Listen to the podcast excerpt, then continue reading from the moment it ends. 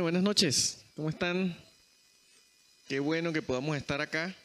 De verdad que nos alegramos porque eh, podemos dar inicio a esta, a esta serie de, de, actividades que esperamos que puedan ser más recurrentes, puedan ser más, este, más seguidas. Y, y bueno, esperamos que este también pueda ser una breboca para quizás puedan surgir nuevas o nuevos temas, nuevas ideas que podamos eh, compartir. La idea de una escuela para padres es, eh, para nosotros los adultos es algo así a veces como medio fastidioso, ¿no? Ay, ¿qué me irán a enseñar? ¿Qué me irán a decir? Eh, ¿No? tengo la experiencia de que hace algunos, algunos años estábamos en un colegio trabajando allí y yo tenía la responsabilidad de este tipo de actividades y pues habían personas pues mayores, ¿no? Con trayectoria ya de, de haber criado cuatro o cinco hijos, adultos ya, y, y este, pues en algún momento pudieron sentir eh, cierta subestimación por el tema de que hace algunos años yo tenía un poco menos, ¿no? eh, ¿qué me, puede, ¿qué me puede decir este muchachito que yo no sepa, ¿no? Si yo ya tengo cinco que he criado, ¿no? Y eso pues es, es bastante común. Sin embargo, me he defendido siempre con la filosofía de que pues no hablo desde mi, no hablo exclusivamente desde mi propia experiencia, aunque ya tengo un poquito más, 17 años casi de, de experiencia como padre, pero sí hablamos con, con la sabiduría que la palabra de Dios nos puede dar al respecto. Y creo que eso es, es importante. De ahí surgen las escuelas para padres, una necesidad tremenda en nuestra sociedad. ¿Han escuchado alguna vez ese dicho que dice que los, los hijos no nacen con un manual debajo del brazo, o que ellos no vienen con un manual debajo del brazo? Bueno, eso es un dicho muy popular de, de mi tierra, pero este, ¿qué tal si yo les digo que sí nacen? Si nacen con un, si tienen un manual y el manual es la Biblia, ese es el manual. Ahí está todo lo que nos dice qué debemos hacer eh, con nuestros hijos. Pero el tema de hoy, el tema de hoy dice valores obsoletos de padres modernos. ¿Qué se les viene a la mente cuando ven ese título? Valores obsoletos de padres modernos.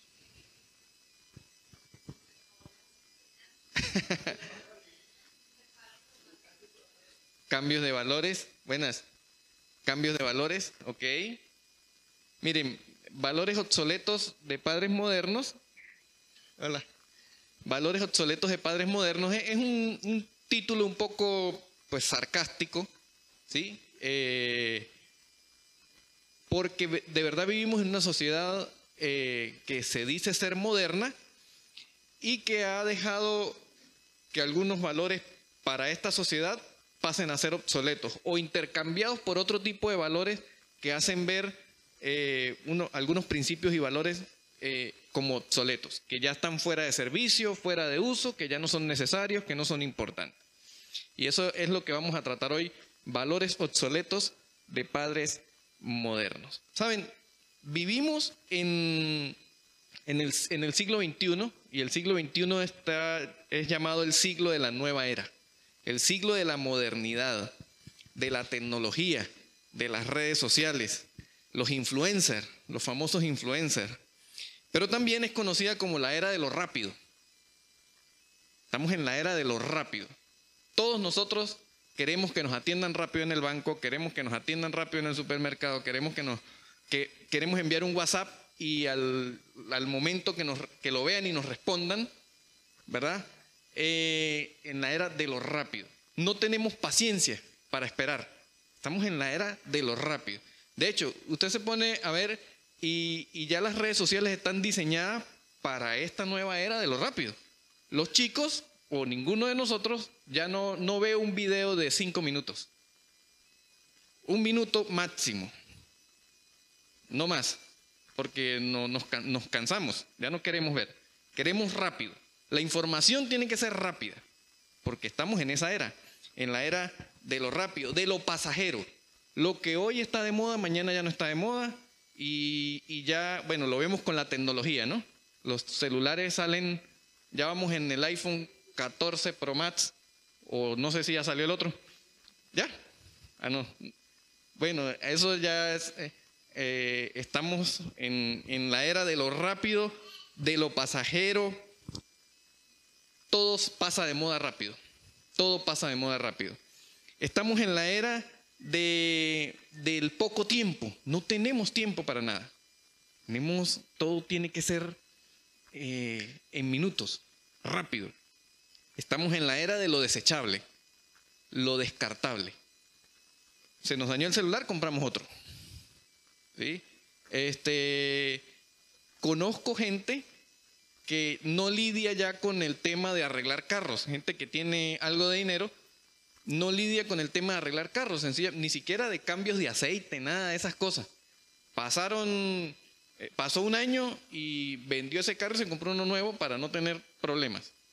Entonces, eh, vivimos en, en lo desechable, en lo descartable. Todo ya casi no tiene doble uso, ya hay que comprar nuevo, hay que comprar nuevo. Y las cosas las diseñan para que no duren, desechables, descartables para poder eh, comprar más. Así es, y esa es su filosofía. Todo lo que rige este sistema en, esos valores de lo rápido, lo desechable, eh, lo pasajero, todos esos valores, el sistema pretende que todo lo demás se rija bajo esos principios y bajo esos valores. Y así está la vida. Fíjense que también, aparte que vivimos en la era de lo rápido y todas esas cosas, también estamos en la era como consecuencia de las relaciones rápidas. Ya los chicos quieren, eh, quieren mantener una relación de noviazgo en días.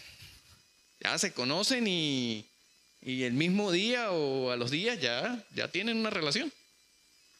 Estamos en, también en la era de las relaciones rápidas, pero como estamos en la era de las relaciones rápidas, estamos también en la era de los matrimonios pasajeros Estamos en la era de los matrimonios pasajeros. Ya los matrimonios no duran lo que antes. Eso de que eh, nuestros abuelos, 50, 60, 70 años de casados, no, ya eso no, no sucede muy, muy común, muy a menudo. Estamos en la era del solo trabajar, estamos en la era donde algunos de los valores esenciales para el ser humano han sido descartados y se convirtieron en valores desechables. Por ejemplo, ¿cuál creen ustedes que han sido un valor que se ha convertido en un valor desechable para esta sociedad? ¿Alguna idea? El respeto a los mayores. Eso es, ¿verdad? Integridad, matrimonio, honestidad, ¿verdad? Esos valores hoy son, sí se consideran de cierto valor, pero también son valores que, que se pueden desechar.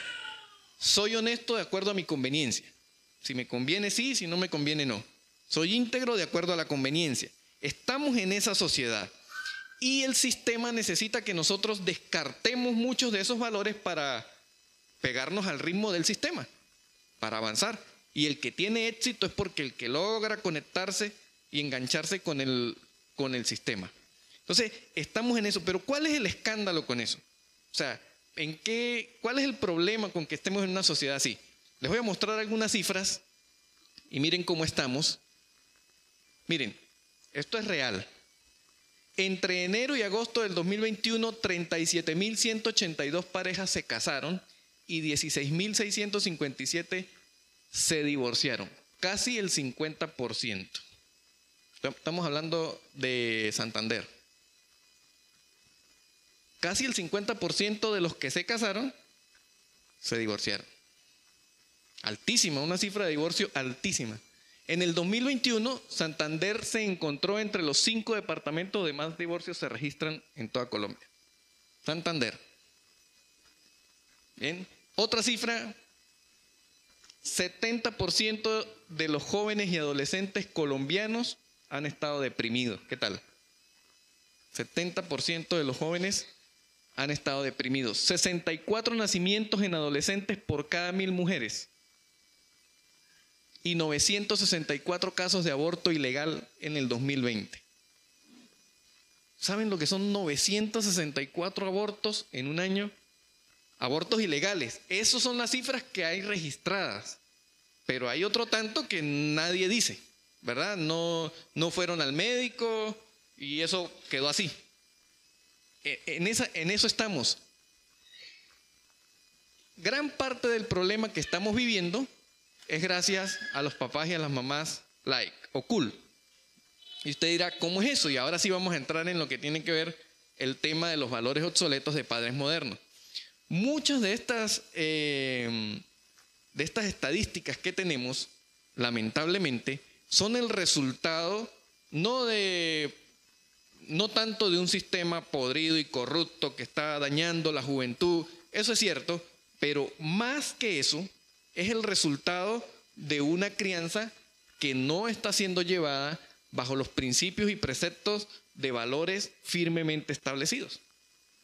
Y por eso tenemos estas escandalosas cifras que son terribles. Deberían de, darnos tristeza. Que haya un montón de niñas, adolescentes que están saliendo embarazadas y pareciera que no a nadie le duele esa situación. Y, y es producto de esto, gracias a los papás y a las mamás like. Es que hoy hay una tendencia, incluso la psicología eh, ha auspiciado este tipo de comportamiento, es una tendencia a que usted tiene que ser amigo de su hijo, amiga de su hijo. Tiene que, y, eso en cierto modo es verdad, pero desde la forma como se está enfocando, está dañando el rol de padres que todos nosotros tenemos. Y es que ese papá y mamá cool es el que ahora pues ya no regaño a mi hijo porque pobrecito se puede deprimir, se pone triste, ¿verdad? Papás o mamás like que no, no tienen, no, no colocan, eh, no son firmes en sus decisiones. Tengo una hermana, eh, tengo una, una, de mis hermanas, eh, tiene un chico adolescente ya casi, pero era de las que lo regañaba y le decía, no puedes ver televisión. Pero al rato era de que el niño de tanto decirle, no mamá, pero yo quiero, pero yo quiero, está bien, va a llegar a televisión. Entonces, era no sostener ese castigo es, eh, el, muchacho ya se dio cuenta que era, que era circunstancial, que no iba a durar mucho. Entonces, tenemos esa tendencia de papás y mamás eh, like, papás y mamás que no han tenido o no tienen principios y valores firmes y que entonces eso es transmitido durante la crianza.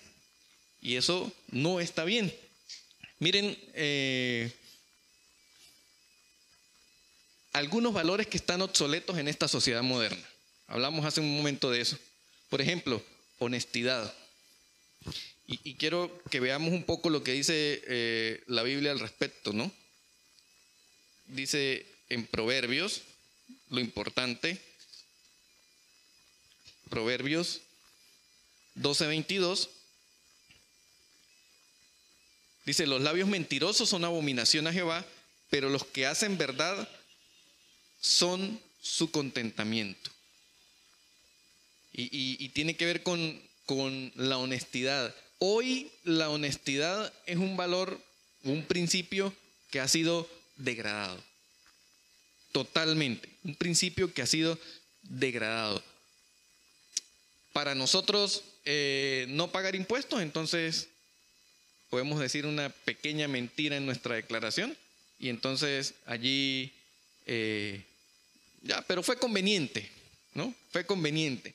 Y los evangélicos o los cristianos, a veces llegamos y decimos, bueno, como me ahorré esa platica, entonces la voy a ofrendar a la iglesia.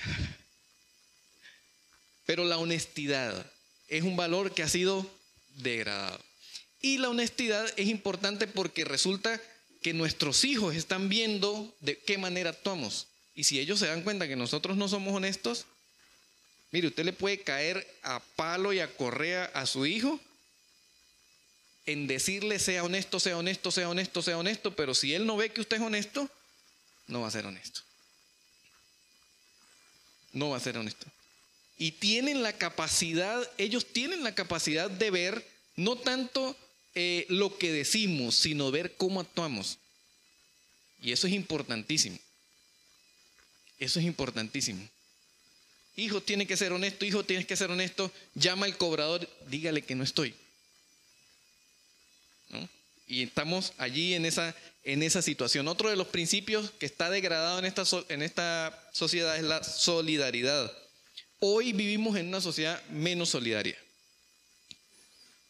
Hay ciertas razones que han influido en eso. Por ejemplo, usted va por la carretera, consigue a alguien tirado en el piso y usted prefiere no detenerse, ¿verdad? Ni ayudar, porque se puede meter en un problema. Usted lo lleva al hospital y de una vez dicen que fue usted el que lo atropelló, que, bueno, cualquier cantidad de cosas. Pero vivimos en una sociedad menos solidaria. Primera de Juan 3:17 nos habla acerca de la solidaridad. Primera de Juan 3:17 y dice, pero el que tiene bienes de este mundo y ve a su hermano tener necesidad y cierra contra él su corazón, ¿cómo mora el amor de Dios en él? La, prueba humana del amor de Dios se manifiesta, según lo que dice el texto bíblico, es en la ayuda a otras personas. Y ahí hay un tema que es bien interesante porque la gente dice, no, pero es que si yo le doy a un indigente, ese lo va a usar para vicio. Y aunque nosotros no estemos seguros, entonces es nuestra excusa para no ayudar. Y yo aprendí un principio que me enseñaron, me dijeron, a menos de que estés completamente seguro de que sea para vicio, pues no le des. Pero si no estás seguro, yo creo que tienes que, si tienes la posibilidad, ayuda. Ayuda. Yo creo que e, eso es importante. Los jóvenes de hoy, nuestros hijos, se están levantando en un ambiente menos solidario, menos honesto. Y eso ah, va a ser de una sociedad de aquí a algunos años una sociedad terrible, una sociedad que, no se ayuda, que no, no, es capaz de vivir en comunidad. Hay, hay personas que viven en el mismo edificio que no se hablan, que no se dan ni el saludo. Y entonces estamos en una sociedad en esas condiciones. Integridad, ni, ni qué hablar de la integridad. Primera de Juan 1.6, allí mismo, unas paginitas atrás, primera de Juan 1.6, dice, si decimos que tenemos comunión con Él y andamos en tiniebla, mentimos y no practicamos la verdad. ¿Saben cuál es el concepto de integridad? El concepto de integridad es hacer lo correcto aunque no me convenga hacer lo correcto aunque no me convenga. ¿Sí? Por ejemplo, me paró el policía y me faltan algunos documentos y el policía me dice, tengo que hacerle un comparendo. Honestamente y humanamente, ¿qué es más fácil? Aplicar el método de las 50 razones para que no me ponga el comparendo Eso es más conveniente, son 50 mil pesos, no tengo que ir a ningún lugar, creo que hay que hacer un curso si para que le salga más barato, lo que sea, y no pierdes tiempo ni horas de tu trabajo ni nada por el estilo. Ahora, ¿es lo más íntegro? No es lo más íntegro, ¿verdad?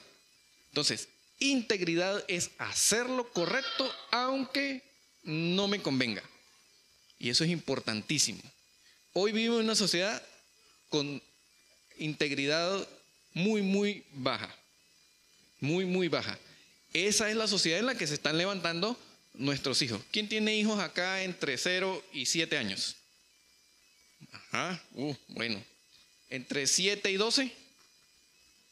Ah, casi lo mismo.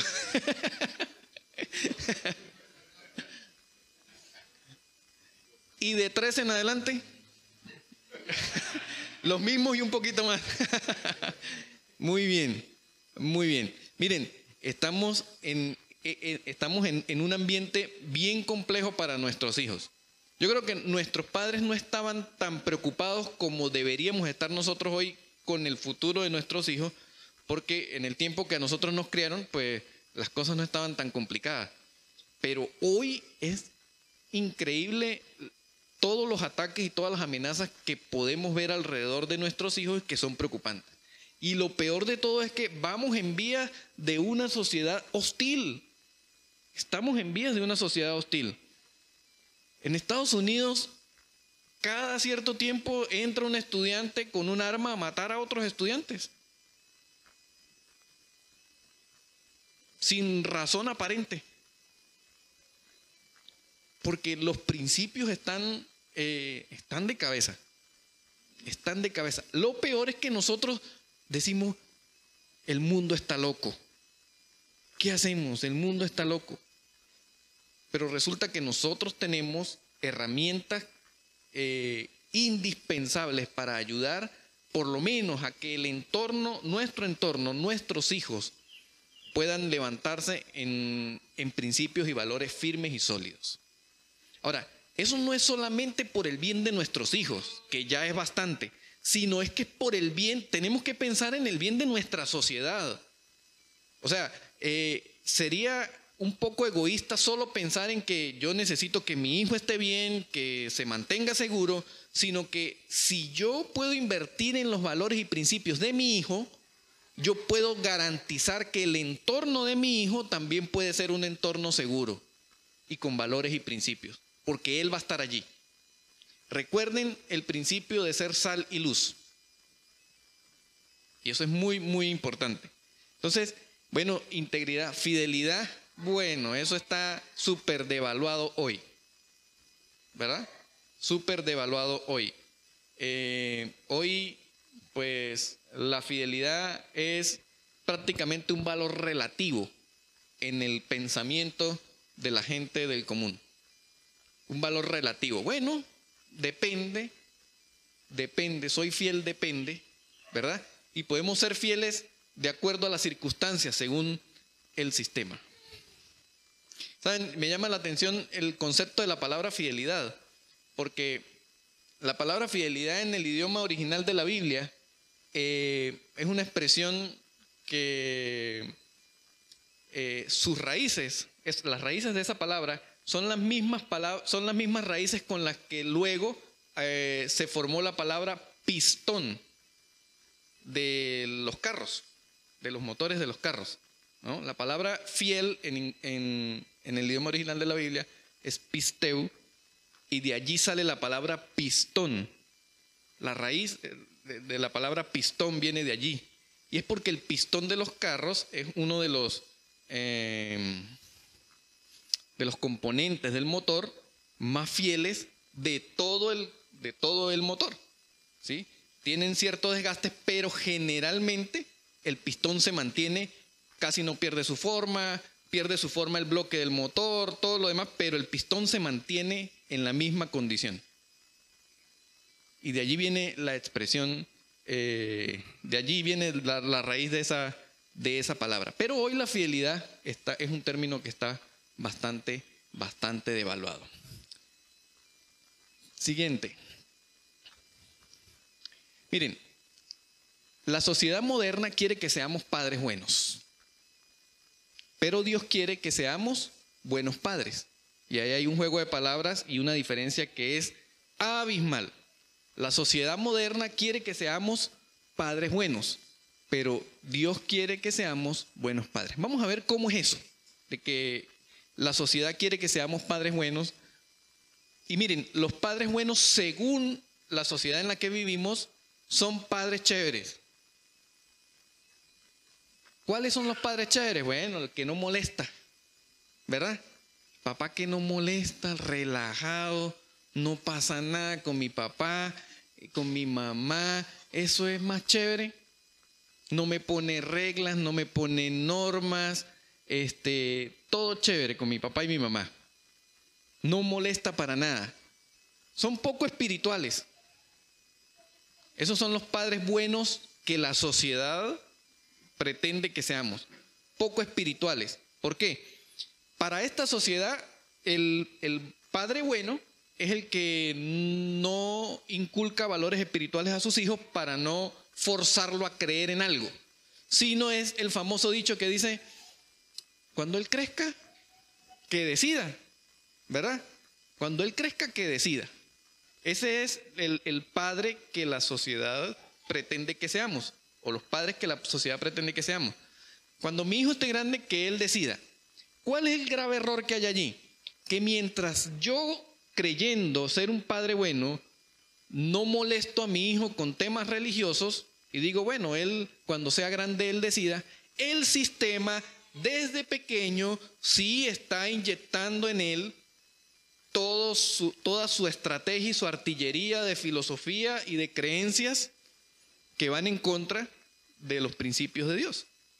Ellos no andan diciendo, e, ellos no están de acuerdo con usted en decir, bueno, nosotros también, ellos no hacen una tregua, el sistema no hace una tregua con nosotros. El sistema no dice, bueno, nosotros también vamos a esperar que él decida y después que, él esté grande, nosotros empezamos a, ver para, para, ver por qué lado se va él. No, desde pequeños, desde los muñequitos, las comiquitas, los, los muñequitos animados, desde la música, bueno, la música es terrible hoy, terrible. ¿Se acuerdan de nuestra época? No escuche eso porque tiene mensajes subliminales. Y uno se llenaba en póngalo al revés para que vea lo que no, se llenaba uno de miedo. Resulta que hoy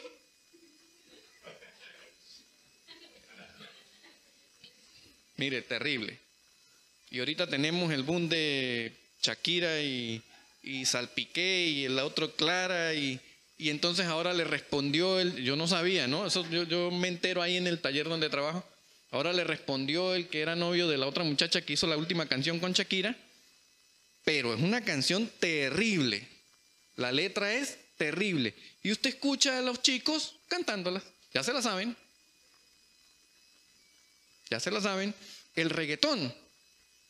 El reggaetón es una incitación a la a, la pornografía y a, colocar, a, degradar a la mujer a un objeto terrible. Pero usted ve a las chicas con los ojos cerrados cantando el reggaetón. ¿Sí? Lamentable. Entonces, en esa sociedad estamos poco espirituales y nosotros decimos, no, mi hijo cuando sea grande él va a decidir que, en qué creer. Y resulta que el sistema ya le está diciendo, que lo, de los reptilianos y de los extraterrestres y de los no sé qué cosas y un montón de tantas cosas que se ven por allí que al final ellos están siendo influenciados. Y nosotros decimos creyendo que estamos siendo chéveres porque no, no, yo no voy a molestar a mi hijo ahorita con temas espirituales. ¿Para qué? Entonces, increíble, pero esos son los padres buenos que la sociedad quiere que seamos, materialistas. ¿verdad? Un padre bueno, según la sociedad, pues es material. Mientras más cosas puedas darle a tu hijo, mejor padre eres. Y cuando hablo de mejor cosa, estoy incluyendo incluso la educación. Si yo lo puedo poner en el mejor colegio, si, lo puedo, si le puedo dar los mejores zapatos, el mejor celular, la mejor ropa, eh, bueno, un montón de cosas, entonces creamos eh, hijos materialistas y los, los creamos insensibles. Insensibles, materialistas completamente. Y miren, hay una diferencia entre darle valor a nuestros hijos y ponerles precio a nuestros hijos. Le ponemos precio a nuestros hijos cuando creemos que los amamos de acuerdo a la capacidad que tenemos de darles cosas. Y ojo, que no es malo que tengan buenos zapatos, que estudien en los mejores colegios. Eso no está mal. El problema es cuando el énfasis de mi educación o de mi paternidad se basa en solamente en, darle lo mejor. Y más cuando esas cosas son materiales. Entonces es como, como descargar la culpa de mi falta de tiempo en darle cosas. Y bueno, ya soy un... ¿Qué te falta? Y le, le reclamaba, le decía, pero usted que llora si a usted no le falta nada, usted tiene todo y un montón de cosas, ¿no? Hoy vivimos en una sociedad donde los chicos tienen de todo, no les hace falta nada, nada, internet, redes sociales, teléfono, bueno, un montón de cosas. No les hace falta nada. Pero el problema con los hijos materialistas es que se vuelven insensibles. Y miren, eso tarde o temprano se revierte. Quiero compartirles una historia triste de Primero de Reyes, capítulo 1, versículo 6. Primero de Reyes, capítulo 1, versículo 6. De un, de un padre bueno, según el sistema. Fíjense que ya en la Biblia incluso estaba, eh, ya existía ese, ese tema de los padres buenos, ¿no? Primero de Reyes 1.6.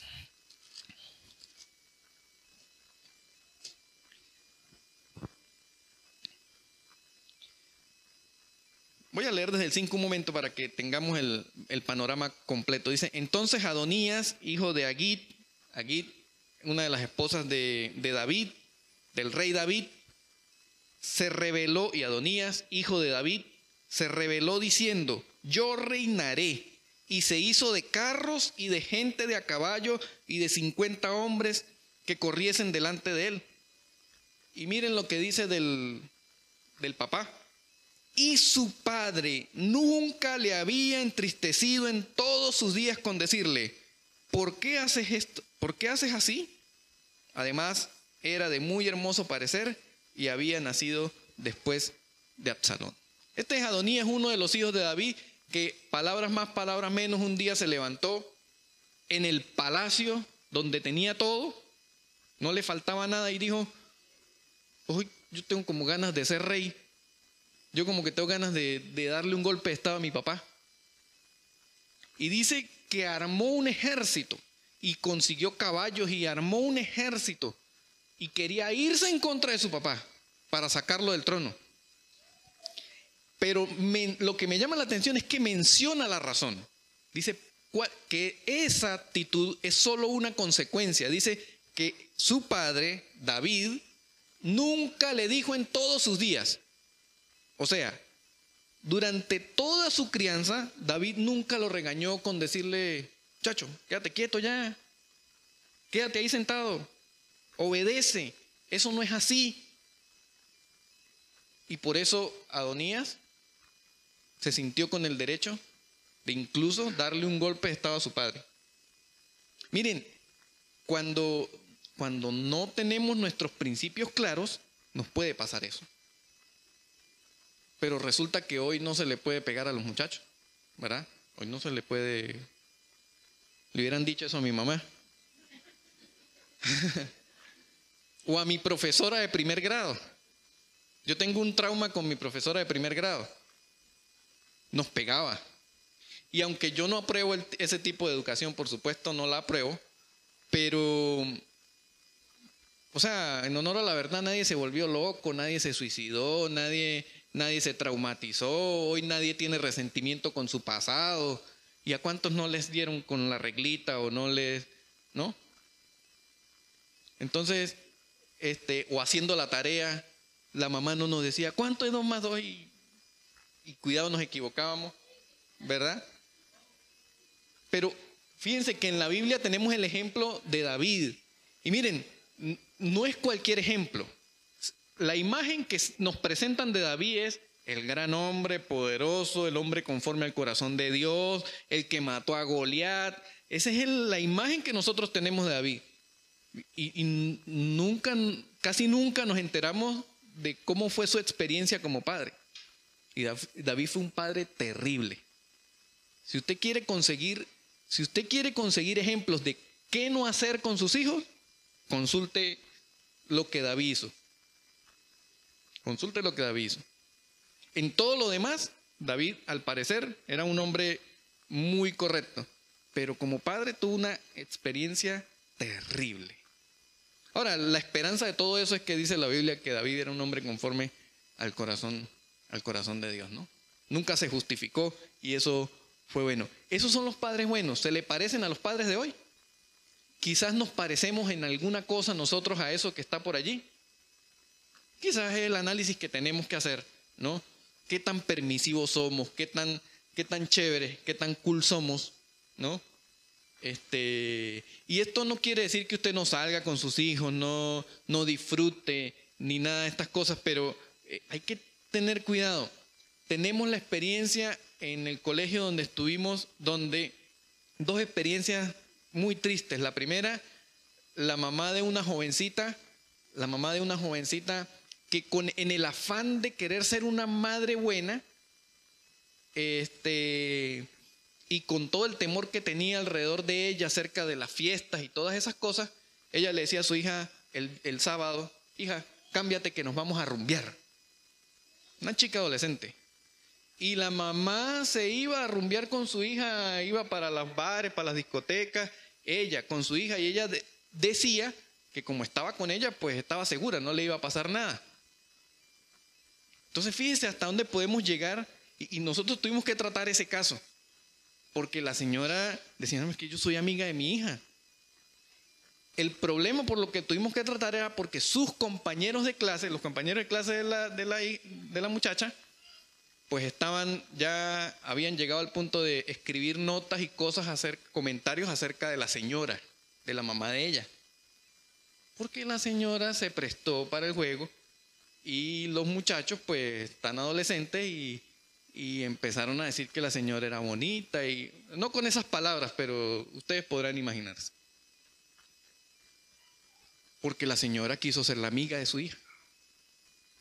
El otro caso que tenemos triste, triste, chico de nueve años, reportado a la, a la coordinación, a la orientación porque se le consiguió pornografía en su teléfono celular. Nueve años. Y bueno, llamamos a su papá eh, para conversar con él y cuando se sienta ahí en la oficina le digo, señor, mire, la razón por la que usted está aquí es porque al chico se le consiguió en su teléfono contenido pornográfico. Entonces queremos conversar para ver cómo ayudamos, ayudamos al chico a que, a que pues eso no es correcto. Se me queda mirando así y me dice, por eso, por eso me llamaron. ¿Acaso los hombres no ven pornografía? El papá. Bueno, yo les confieso que yo lo vi así chiquitico. Yo tenía así una... porque provocaba. Y entendimos que la ayuda la necesitaba más el Señor que el niño. Pero esa es la clase de, pues, de padres que el sistema espera que, que tengamos. Y eso ha hecho pues que tengamos toda esta degradación que tenemos hoy, ¿no? hoy es sábado, a esta hora ya por cabecera, ya usted puede imaginarse el desastre que puede haber con la juventud. ¿Sí? Y muchos de ellos, pues sus papás los van y los dejan ahí en la puerta de la discoteca. O ¿a qué horas te busco, hijo? ¿No? En el mejor de los casos. En otros casos, peor. Vamos a ver qué dice entonces Dios acerca de esto. Dice, pues Dios quiere que seamos buenos padres. No padres buenos, no tanto padres buenos, sino buenos padres. Y aquí dice, miren, el buen padre, según la Biblia, valora a sus hijos. Miren lo que dice Salmos 119.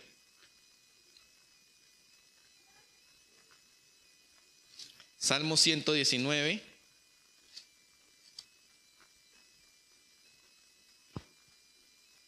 Los versículos 3 y 4.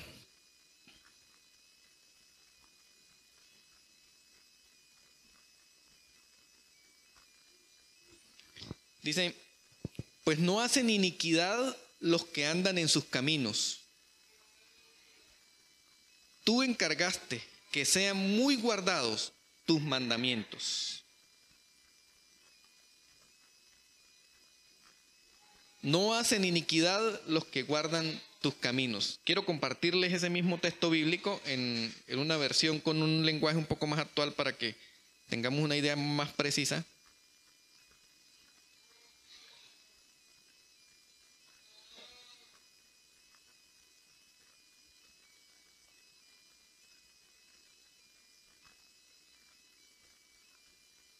Miren ese mismo texto bíblico.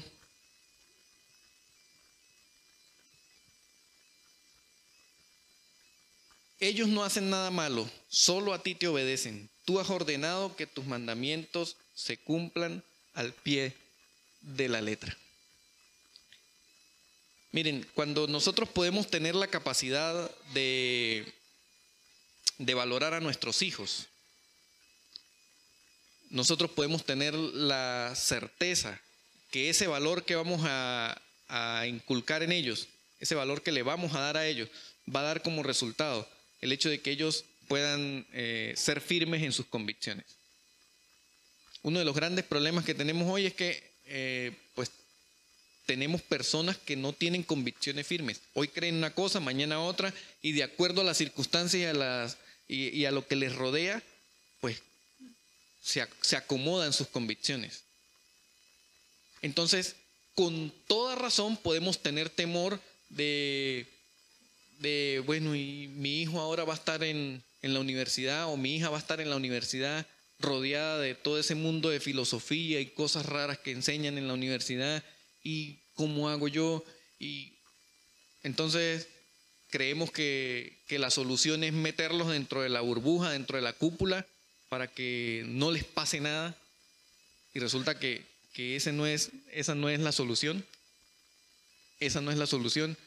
Valorar a nuestros hijos. Como les dije hace un rato, darles valor es diferente que ponerles precio. Darles valor es diferente que ponerles precio. Y en eso tenemos que estar eh, bien seguros, bien seguros.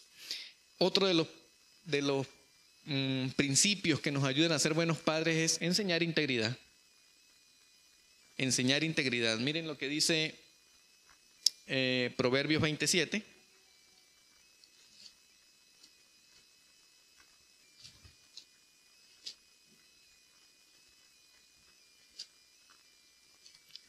Proverbios 27. Dice, camina en su integridad el justo, sus hijos son dichosos después de él. Ese versículo me, me encanta demasiado, ¿no? Porque miren, miren lo que dice, camina en integridad el justo, sus hijos son dichosos después de él. Enseñar integridad no es solamente eh, pues colocar una serie de conceptos en las mentes de nuestros hijos. Eh, tiene que ver con modelar. Allí la palabra enseñar tiene que, tiene que ver con llevar de la mano, con, con, acompañar. No es solamente decirle, esto es así, esto es así, esto es así, esto es así, cuidadito se resbala porque le doy. Tiene que ver con acompañar la expresión enseñar allí. Y dice, camina en integridad el justo. Y cuando nosotros caminamos en integridad, dice la Biblia, que nuestros hijos se van a beneficiar de ese camino de integridad que nosotros llevamos. Y quizás algunos de ustedes puedan tener el bonito testimonio de recordar a sus padres y decir, no, mi papá fue lo máximo. Ese hombre era excelente. ¿Sí? Eh, yo tuve la bendición de contar con un padre cristiano y alguna vez escuché a alguien que no era cristiano que pensó que yo era un trabajador de mi papá, no, no sabía que yo era su hijo y estábamos en su casa y, haciendo un trabajo y, y, la persona se me acerca y me dice, este, yo siempre contrato a, yo siempre busco a Rodelo porque este, yo me puedo ir de aquí a la casa y dejarlo que yo sé que aquí no va a pasar nada. Y eh, esa señora no sabía que él era mi papá. Yo tampoco se lo dije, pero no saben la sensación que uno siente cuando escucha eso, ¿no? Nunca se lo dije a mi papá tampoco. Nunca, nunca lo escuchó. Eh, pero me llenó de satisfacción. Y a mí me gustaría que en algún momento María Ángel caminara por algún lugar y el camino de integridad que yo pueda forjar ella pueda disfrutar de, esa, de ese camino. Y se le puedan abrir puertas. ¿No? Se le puedan abrir puertas. Entonces, es importantísimo eso. Camina el justo en su integridad. Sus hijos serán dichosos después de él. Entonces, para poder enseñar integridad, nosotros tenemos que practicar integridad. Y es un desafío porque hoy todas las cosas nos envuelven a que no seamos así. Entonces es importantísimo. Enseñamos principios espirituales. Deuteronomio, famoso texto bíblico, el Deuteronomio 6, ¿verdad? Que no los podemos saber de memoria. Es más, ese es el típico texto bíblico que, que, tenemos pegados en las paredes de la casa, ¿verdad? Un cuadro, un cuadro con ese versículo. Deuteronomio capítulo 6. Versículo 6. Dice, y estas palabras que yo te mando hoy estarán sobre tu corazón. Y las repetirás a tus hijos y hablarás de ellas estando en tu casa y andando por el camino y al acostarte y cuando te levantes. Y las atarás como una señal en tu mano y estarán como frontales entre tus ojos. Y las escribirás en los postes de tu casa y en tus puertas. Famoso texto bíblico. Entonces, un buen padre, como, como dice Dios, enseña principios espirituales, no delega esa responsabilidad a nadie. Hermano, no se la delega ni siquiera a la iglesia. Ni siquiera a la iglesia. Aquí el, mandato de Dios no, no, se lo está diciendo a ninguna iglesia, se lo está diciendo a, a padres, a papás. Se lo está diciendo a él, a ellos. Y fíjense lo que dice, estas palabras que yo te mando hoy. Para poder enseñar principios espirituales, yo tengo que practicar principios espirituales. Dios le dijo, yo te estoy mandando estas palabras a ti. Muy diferente hubiese sido el texto bíblico si el texto bíblico dijera, estas palabras que yo te mando a que le digas a tus hijos estarán sobre tu corazón. Y eso no es lo que dice. Dice, yo te mando hoy. Y se las, se las manda primero a los padres. Le está diciendo, practica todas estas palabras, practica todas estas cosas que yo te estoy diciendo. Cúmplelas tú, practícalas tú. Dice, estarán sobre tu corazón. Estarán sobre tu corazón. Entonces, miren, de nada va a servir que usted forre su casa de textos bíblicos porque la Biblia dice que entre la casa cuando se levante, cuando se bañe, cuando se acueste, cuando ande por la calle, cuando en, en el autobús, en el taxi, en la puerta de la casa. Y a veces tenemos la casa por todos lados forrada de textos bíblicos, que no está mal, pero eso no sirve si yo como padre no lo practico. Si yo no lo practico, no sirve, no funciona, no es el ideal. Por eso dice, estas palabras yo te mando hoy, porque es un principio que yo tengo que entender para después enseñar. Bueno, nadie puede dar lo que no tiene. Nadie puede dar lo que no tiene y los padres no somos la excepción. Nosotros no podemos dar lo que no tenemos. Y si queremos tener principios firmes, entonces nosotros necesitamos practicar principios firmes. Por eso dice, estas palabras yo te mando hoy estarán sobre tu corazón. Y dice, las repetirás a tus hijos y hablarás de ellas estando en tu casa. Y bueno, ya conocemos todas las, las demás cosas. Ahora, el tema de, de poder practicar esto es que cuando cuando yo tengo la capacidad de fomentar en mi hijo, en mi hija, estos principios firmes, entonces eh, difícilmente esos principios se irán de su vida. O sea, estarán allí permanentemente. Puede ser que su hijo en algún momento eh, se aleje, pero los principios están allí. Los principios están allí. Y en algún momento esos principios tendrán que hacer el efecto que la palabra de Dios dice que hace. Porque dice luego el, el, versículo 10, cuando Jehová tu Dios te haya introducido en la tierra que juró a tus padres, Abraham, Isaac y Jacob, que te daría, y dice, en ciudades grandes y buenas que tú no edificaste, y en casas llenas de todo bien que tú no llenaste, y en cisternas cavadas que tú no cavaste, y viñas y olivares que no plantaste, y luego que comas y, te sacies. Porque es, el resultado, es el resultado de eso. Entonces, es importante que nosotros entendamos eh, estos principios que Dios nos, nos establece. Valorar a nuestros hijos hoy es más difícil que antes, porque estamos impulsados a, verlos con la óptica de lo, material, de las cosas. Enseñar integridad hoy es más difícil que antes. porque estamos rodeados de un mundo corrupto, de un sistema corrupto. Para todo hay que hacer muchas vueltas. Un sistema muy, muy corrupto. Y eh, enseñar principios espirituales, pues es determinante. Es determinante. Bueno, hoy necesitamos eh, ponernos eh, firmes ¿no? en, todo esto. Porque, ¿saben? Estos valores la sociedad no cree que sean eh, suficientes o no cree que sean importantes. E, estos valores hoy no, hoy no se creen importantes. Cada día pues están más complicados. Pero nosotros necesitamos, por el bien de nuestra sociedad, necesitamos que nuestros hijos se formen en principios y valores firmes. Tengo preocupación porque mi hija entró a la universidad, sí tengo preocupación por el ambiente que la rodea. Sí me preocupa. Me preocupa mucho.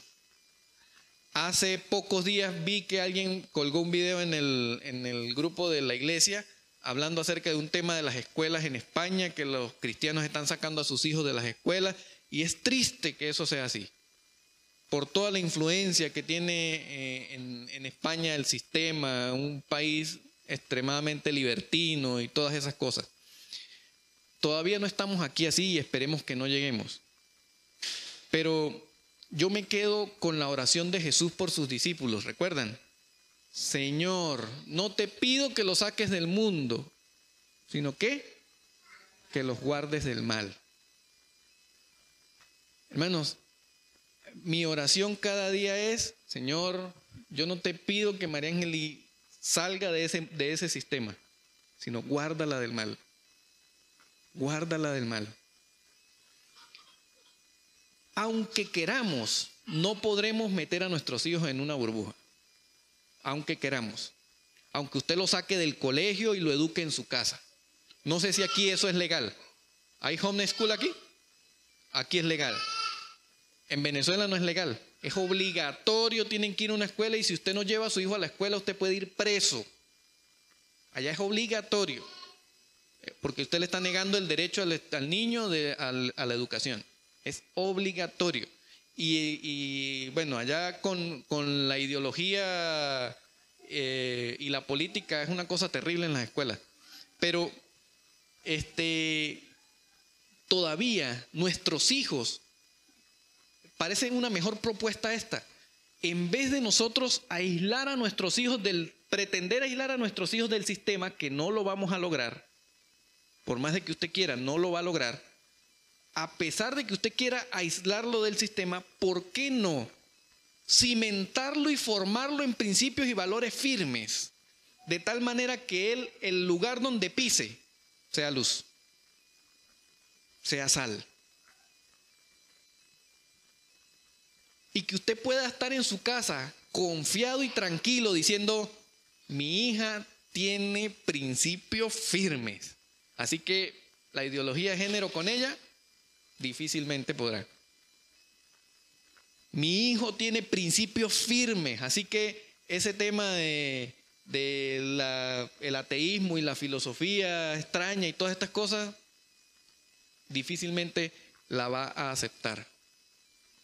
Yo, agradezco a Dios porque María Ángel es una, niña que eh, es em, bastante, e, ella debate mucho y, debate de acuerdo a sus principios, ¿no?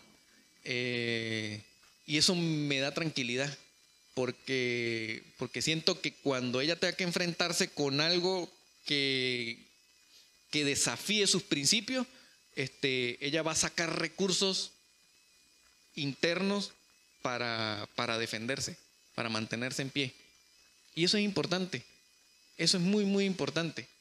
Entonces, este, Dios quiera que nosotros podamos empezar o, continuar con esta labor de no ser, ser padres modernos, pero no con valores obsoletos, sino que los valores y principios que están en la Biblia nosotros podamos este, seguirlos practicando. Eh, los valores absolutos de Dios son la garantía de orden y salud espiritual de una sociedad. La sociedad hoy está enferma porque no, no practica valores absolutos. La sociedad está enferma porque no practica valores absolutos. Y es una sociedad anárquica. Invertirlos o restarle valor solo hará una sociedad anárquica, sin ley. Sin ley. Que cada día irá degradándose más hasta destruirse. Y eso es lo que estamos viendo. Hoy nos estamos destruyendo, unos con otros, nos estamos destruyendo, porque estamos en una sociedad anárquica, sin ley, porque a lo bueno le llama malo, a lo malo le llama bueno, porque eh, no importa la fidelidad, no importa la integridad, lo que importa son los resultados. Eso es lo que importa, los resultados. Cómo lo tienes no importa, sino los resultados. Entonces, es importante que nosotros entendamos eso. Somos parte vital de la educación de nuestros hijos. Somos parte vital. Quisiera hablar con los que tienen hijos de 0 a 7 años. Se dice que es la edad en la que podemos establecer o inculcar o enseñar los principios firmes y sólidos. Es la edad en la que los chicos pueden, eh, donde su carácter es más moldeable donde todo lo que se les enseñe a esa edad, o la gran mayoría de las cosas que se les enseña a esa edad, perduran, se mantienen, son guardadas, atesoradas, porque esa es la edad en la que ellos absorben. De 0 a 7 años. Es una responsabilidad increíble poder enseñarlos a orar. Enseñarlos a que den gracias, que sean agradecidos con Dios, con las personas, a que sean amables, a enseñarles la importancia de las cosas. En esa edad usted puede perfectamente comunicarles y ellos van a atesorar. Usted les puede comunicar y ellos van a atesorar. Es importantísimo. No creamos que porque son niños, ah, cuando esté más grandecito empiezo a enseñarle. No, que él no sabe leer, él no sabe, pero escuchen. Y se dice que es la edad en la que absorben más, absorben más los que tienen hijos de, de 7 años a 12 años, que son adolescentes ya, este, es la edad del modelaje. Es la edad de ser modelos. En todas las edades hay que ser modelos, pero en, en esa edad de 7 a 12 años necesitamos hacer énfasis en el modelaje. Porque ellos ya empiezan a razonar y empiezan a, a conectar las cosas y a decir, ¿por qué mi papá dice que no está así si está? ¿Por qué, ¿Por qué mi papá le dice mentiras a mi mamá? ¿Por qué le dice malas palabras? ¿Por qué hace esto? ¿Por qué hace aquello? Porque es la, edad en la, que, en la que ellos le van a escuchar, pero, pero más van a ver lo que usted hace. Siete, a 12, 13, la edad de adolescencia, es la edad del modelaje. Es una edad súper importante. Si usted tiene hijos en esa edad, enfóquese en ser un modelo, un buen modelo para ellos. En que ellos puedan ver integridad, en que ellos puedan ver honestidad, en que puedan ver solidaridad, en que puedan ver personas eh, fieles, fieles eh, en su entorno, fieles a Dios. Porque ellos van a ver, e-, ellos van a entender el concepto de fidelidad en la relación del papá con la mamá. Ahí es donde ellos van a comprender el, concepto de fidelidad con Dios. Allí. Y esa es la edad en la que necesitamos modelar, ser ejemplos. Alguien contó una historia una vez que decía que iba el papá y el niño caminando en un lugar difícil y el papá le dice al niño, hijo, ten cuidado por dónde caminas. Y el niño le dice, no, papá, ten cuidado tú porque yo voy detrás tuyo. Y así es. Nuestros hijos vienen detrás de nosotros. Y ellos van a, ellos van a dar pasos similares a los que demos nosotros. Necesitamos modelar en esa, en esa edad. Si tiene hijos ya adultos, donde quizás, no sé si tuvo la oportunidad de de inculcarles valores firmes en la, en la niñez o ser buenos modelos en la adolescencia. Y ahora están adultos. Esta es la edad de convertirse en consejeros y de convertirse en personas que oran por ellos. Personas que, que se preocupen de manera genuina por, por sus vidas. Miren, quizás cuando ha ocurrido que nuestros hijos no han, están adultos y no, han, no están firmes en los caminos de Dios, que suele ocurrir mucho, este, y nosotros empezamos a hablarles de Dios y hablar, hijo, pero busque a Dios, hijo, pero busque a Dios, pero hijo, busque a Dios, y empezamos con eso, tenemos que evaluarnos internamente para determinar algo.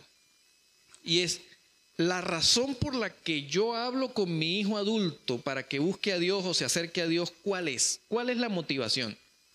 Que él de verdad, de manera genuina, se acerque a Dios porque es una preocupación mía que él se acerque a Dios o porque tengo culpa de lo que en lo que pude haber fallado o en lo que no pude hacer y entonces esa culpa me está impulsando a hijo, busque a Dios para yo, si él busque a Dios, yo descansé.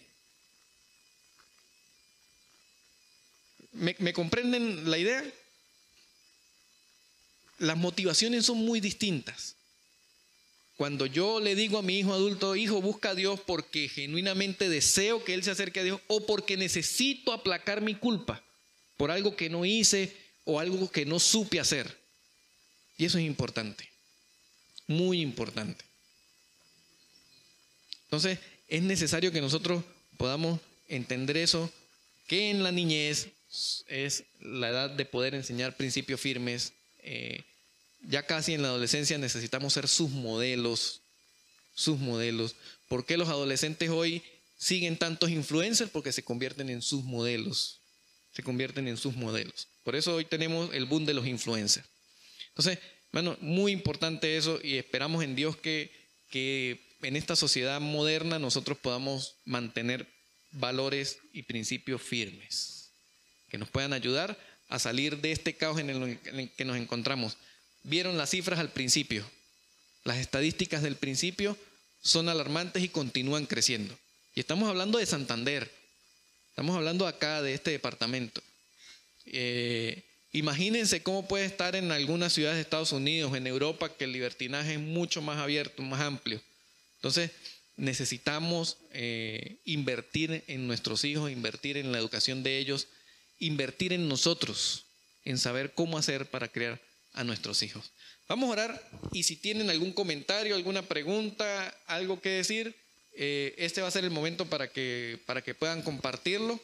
Y, y, entonces, este, si alguien necesita por alguna razón conversar con alguien que le ayude acerca de algún tema relacionado con su hijo, acerca de disciplina, acerca de hábitos, acerca de eh, algunas cosas, este, con total libertad usted puede, pues, o puede comunicarse con el pastor Félix, o puede, también tenemos aquí el ministerio de, niños de la iglesia a cargo de mi hermano Eduardo, ¿no? Que también puede estar a, a la orden para eso, puede comunicarse conmigo y podemos conversar. Y si tiene alguien que necesita este tipo de ayuda, pues la iglesia de manera gratuita también puede ofrecer este tipo de, de ayudas. Señor, queremos agradecerte porque eres bueno, gracias por tu misericordia y por tu bondad. Hoy vivimos en un mundo de padres modernos pero con valores obsoletos, que creen que, que pues el temor a ti ya no es importante eh, y que pues todo está relativizado en, en depende de la conveniencia. Señor, pero entendemos que tú no quieres que seamos tan tanto padres buenos, sino buenos padres. Enfocados en tus principios, que le den valor a nuestros hijos, que le enseñemos integridad, que nos enfoquemos en su educación espiritual. Ayúdanos, Señor, a que eso pueda ser así. Somos seres humanos, hemos cometido errores por ignorancia, Señor, o porque no hemos sido eh, no hemos sido diligentes quizás, no hemos sido intencionales eh, en el tema de la educación espiritual de nuestros hijos. Pero te pedimos que nos perdones y que nos ayudes a salir adelante con ellos, Señor. Padre, si aquí hay alguna persona que pues aún no te conoce, no ha hecho una decisión por ti y, necesita especialmente ayuda con, con el tema de la educación de sus hijos, Señor, pues toca su corazón, Padre Celestial, con la influencia del Espíritu Santo y puedas eh, abrir ese corazón y esa mente para, para que el Evangelio pueda hacer eh, parte de él. Te damos muchas gracias por todo esto en el nombre de Cristo Jesús. Amén.